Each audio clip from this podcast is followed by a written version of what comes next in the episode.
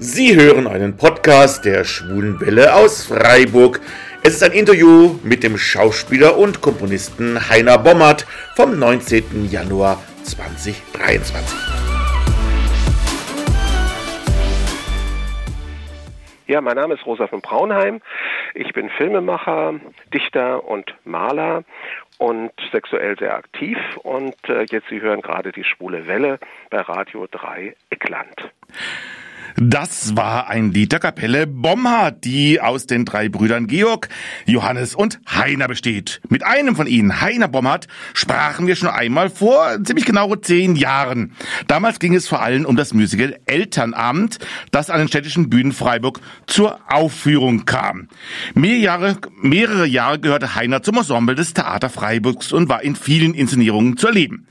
Seit 2016 dann konnte man ihn auch auf vielen anderen Bühnen wie dem Deutschen Deutschen Theater Berlin oder am Dienberger Hoftheater sehen. Und man sah ihn im Kino in Filmen wie Darkroom oder Der Hirschsprung. Die genannten beiden Filme sind von dem Kultregisseur Rosa von Braunheim, der mit ihm auch die Theaterstücke Jeder Idiot hat eine Oma, nur ich nicht und Hitlers Siege und die Hämorrhoiden des Königs besetzt. Und im vergangenen Jahr nun inszenierte Rose von Braunheim mit Heiner Bomhardt auch sein erstes Musical die Bettwurst nach einem frühen Kultfilm aus dem Jahre 1971. Und nicht nur das, die Musik des Musicals stammt basierend auf Texten von Rose von Braunheim, von Heiner Bommert. Ich habe die Bettwurst im Herbst in der Berliner Bar jeder Vernunft erleben dürfen und war hellauf begeistert. Und nun freue ich mich, dass wir nach rund zehn Jahren Heiner Bommert erneut in unserer Sendung begrüßen dürfen. Daher herzlich willkommen erneut bei der Schwulen Welle aus Freiburg, Heiner Bommert. Ja, hallo. Grüß euch. Grüß dich, Heiner. Ja, du bist ja sehr vielseitig, haben wir schon gehört. Du bist Schauspieler, Sänger, Komponist, Musiker und Autor. Warst du schon sehr früh so vielseitig aufgestellt? Ach, äh, ja, ich komme aus einem sehr musikalischen Haushalt. Also meine Mutter ist Kirchenmusikerin, mein Vater hat mal Posaune studiert und da wurde immer sehr viel Musik gemacht. Deswegen äh, habe ich viel Musik gemacht und äh, Theater war meine Leidenschaft in der Schule. Ich glaube, ohne das Theater hätte ich die Schule gar nicht überlebt. Mhm. Äh, strenge bayerische Gymnasium und deswegen hat mich schon immer viel die Kunst und die Kultur interessiert, ja. Ja, und Freiburg ist ja schon ein paar Tage jetzt her für dich. Welche Erinnerung hast du noch an die Stadt und deine Zeit hier? Ja, Freiburg, also am Theater Freiburg, das war mein erstes Engagement nach der Schauspielschule und das war natürlich eine prägende Zeit. Also das waren ja sozusagen die Lehrjahre. Also da ging es manchmal drunter und drüber und es war ja auch manchmal sehr streitsam, was da gemacht wurde. Mhm. Aber für mich war es als ähm, angehender Schauspieler einfach eine tolle Zeit, um ja, den Beruf kennenzulernen und die, das Theater an sich kennenzulernen und mich da auszuprobieren. Also das äh, und natürlich die Stadt habe ich natürlich sehr gut in Erinnerung. Also das habe ich sehr gemocht, da zu wohnen. Ja. Und du hast ja inzwischen mehrfach mit Rosa von Braunheim gearbeitet im Film, auf der Bühne und auch als Musiker. Wie kam es denn zu der Zusammenarbeit? Ja, das kam über einen ähm, Kollegen, der auch in, äh, in Freiburg engagiert mhm. war, der Bojida Kotzewski. Vielleicht erinnert sich die eine oder der andere noch an ihn. Mhm. Der war nämlich dann im, äh, in Berlin am Deutschen Theater engagiert und er sollte mit Rosa das erste Stück machen und zwar äh, Jeder Idiot hat eine Oma, nur ich nicht. Mhm. Und da gab es ganz viel Musik dabei, das war schon klar. Und ähm, der Boji hat sich dann erinnert, dass ich ja auch Musik mache und dann hat er mich gefragt, ob ich nicht da mitmachen will. Und so kam ich dann damit rein. Und wie ist denn die Zusammenarbeit mit Rosa? Was schätzt du so an ihm? Also Rosa ist ein wahnsinnig netter und aber auch wahnsinnig, äh, wie sagt man, kreativ und äh, verrückter Mensch. Also das ist, äh, ich schätze an ihm, dass er so vielseitig ist und dass er wenn viele andere nur reden, dass er einfach tut und macht. Und mhm. er malt und er schreibt und er inszeniert, er macht Filme und das ist, ist wirklich ein vor Kreativität sprühender Geist. Also das schätze ich sehr an ihm. Mhm. Als ihr an das Musical Die Bettwurst ging, äh, war dir der Film von 1971 da gleich ein Begriff? Ja, also ich hatte natürlich, als ich mit Rosa dann schon Theater gemacht habe, äh, mich auch mit ihm auseinandergesetzt und so geguckt, was der so gemacht mhm. hat. Und da hatte ich den Film natürlich schon auch gesehen gehabt, ja. Und konntest du das dann gleich vorstellen, dass, dass du dazu Musik schreibst, dass es auf die Bühne kommt? Ähm, ja, eigentlich schon. Also das Tolle ist ja an dem Film, dass das so, äh, also so verrückte Charaktere sind. Also die sind ja beides äh, keine professionellen Schauspieler gewesen.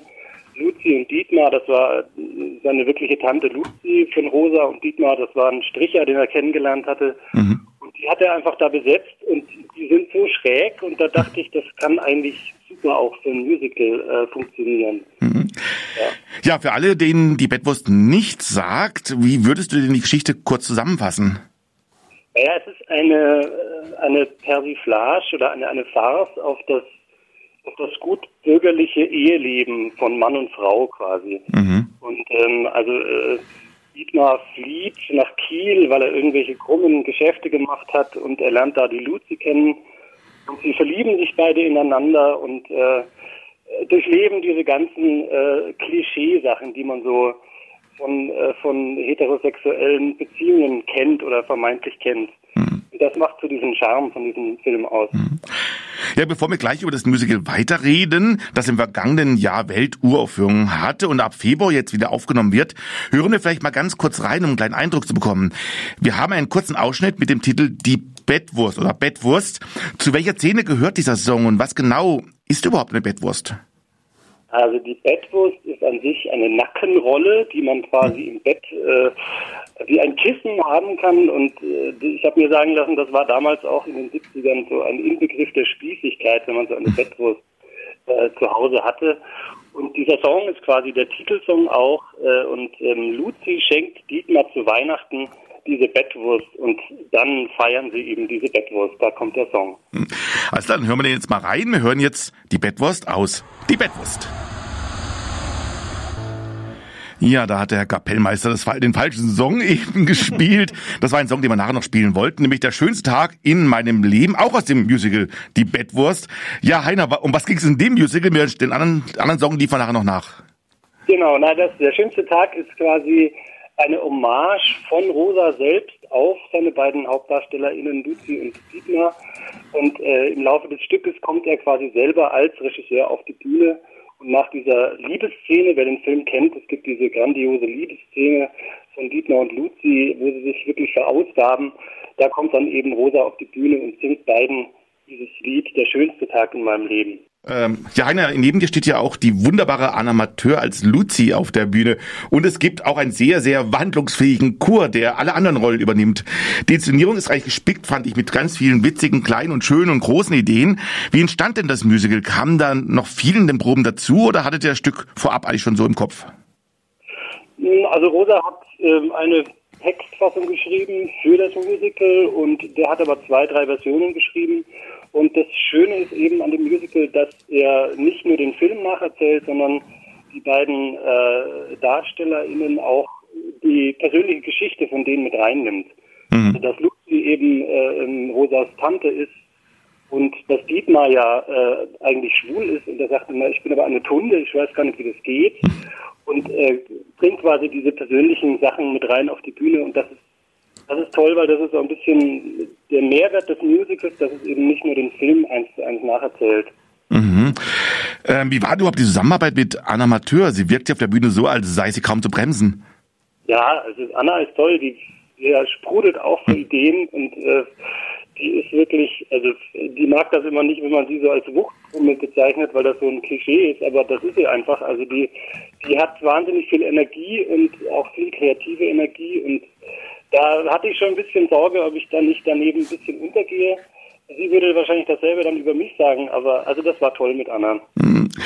Ich sagte ja bereits, die Bettwurst war ein Kultfilm, bevor, äh, bevor es auf die Bühne jetzt kam. Das heißt, das Musical wird dann ja gerne auch mit dem Original oder an dem Original gemessen. Und man kann sagen, sofern ich es erlebt habe und aufgrund der vielen fulminanten Kritiken des Werkes, äh, es ist richtig gelungen. Was würdest du sagen, ist das Erfolgsgeheimnis der Transformation auf der Bühne? Eben, dass es ein bisschen anders inszeniert wurde? Ähm, genau, das war eigentlich das, was ich gerade schon mhm. gesagt habe, dass eben die, dass eben nicht nur der Film eins zu eins nacherzählt wird, sondern eben diese persönlichen Geschichten der beiden von Luzi und Dietmar da noch mit reinkommen. Und es gibt quasi so einen Prolog im Himmel, wo, mhm. wo Luzi äh, auf die Erde blickt und sagt, was da alles los war und dann geht das so rein in den Film und am Ende sind sie dann aber wieder im Himmel. Also das hat so einen anderen Rahmen bekommen und mhm. das, äh, das ist so der Mehrwert des Musicals. Mhm. Das Musical inszenierte Rosa von Braunheim ja kurz vor seinem 80. Geburtstag, aber auch die Bar jeder Vernunft feierte im vergangenen Sommer ja das 30. Jubiläum. Für alle, die diesen Spielort in Berlin nicht kennen, was ist das Besondere an der Bar jeder Vernunft? Die Bar jeder Vernunft, die ist, äh, das ist ein altes Spiegelzelt aus mhm. den 20ern, glaube ich. Und das ist ein ganz äh, relativ kleiner, kuscheliger Ort. Also man sitzt da sehr nah an der Bühne und man kriegt das wirklich alles sehr hautnah mit. Und ähm, also es ist ein tolles Ambiente. Also es ist alles bespiegelt und vergoldet und mit rotem Samt. Also ein bisschen puffig alles und das ist eine sehr schöne Atmosphäre. Mhm.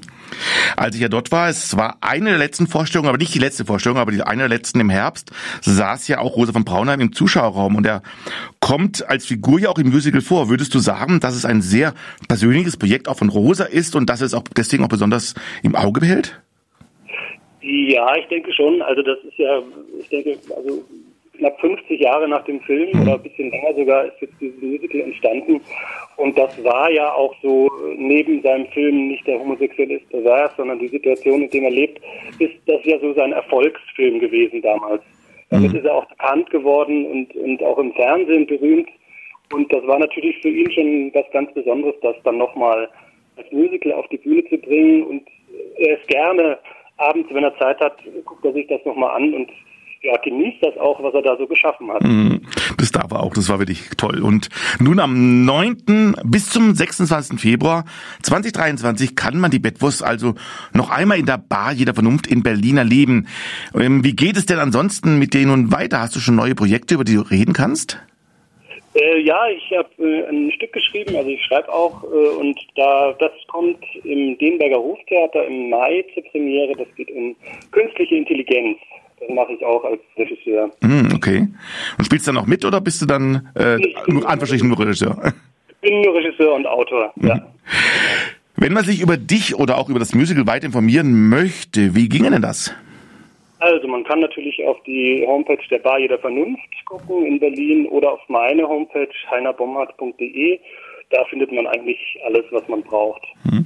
Am Anfang haben wir jetzt noch einen Song gehört, bevor uns im Interview von der Kapelle Bomhardt. Das sind wirklich deine Brüder und äh, gibt es die Kapelle noch? Genau, die gibt es auch noch. Wir machen dieses Jahr auch noch eine neue CD. Das ist eben die fränkische Mundart, da wo ich eigentlich herkomme. Und das sind nur zwei von meinen drei Brüdern. Also hm. sind eigentlich vier. Und zu dritt machen wir Musik. Das ist alles in, also wird die ganze Familie ist wirklich also mit dabei bei der Kultur und äh, ist irgendwie künstlerisch tätig. Ja, ja, die machen alle so brotlose Kunst wie ich. ja, Heiner, zum Abschluss hören wir jetzt noch einen Song, den wir eigentlich vorhin schon spielen wollten, nämlich ähm, die, äh, die Bettwurst. Ähm, ja, zunächst allerdings möchte ich mich aber erstmal noch bedanken, dass du heute Abend äh, uns zur Verfügung standst. Bald geht's ja wieder los mit den Proben und dann, wie gesagt, ab 9. Februar kann man die Bettwurst dann sehen bis zum 26. Februar 2023 in der Bar Jeder Vernunft. Ähm, und wir hören aber jetzt nach dem Song Die Bettwurst noch einen anderen Song von dir.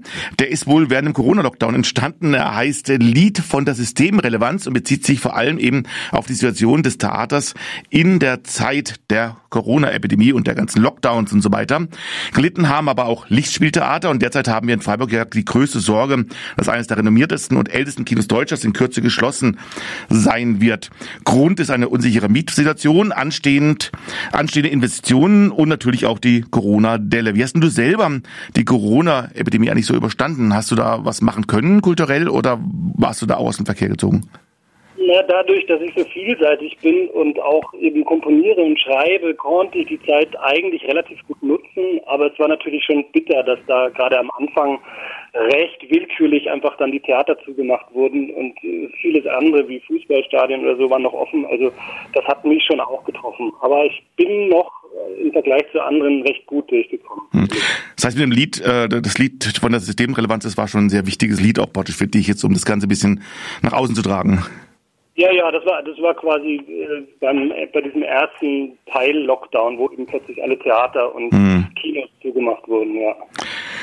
Alles klar, dann hören wir jetzt die Bettwurst, das, den Song aus dem Musical Die Bettwurst und danach direkt hinten dran das Lied von der Systemrelevanz. Und dir nochmal vielen herzlichen Dank, Heiner, dass du heute dabei warst und viel Erfolg, eine gute Wiederaufnahme und liebe Grüße nach Berlin.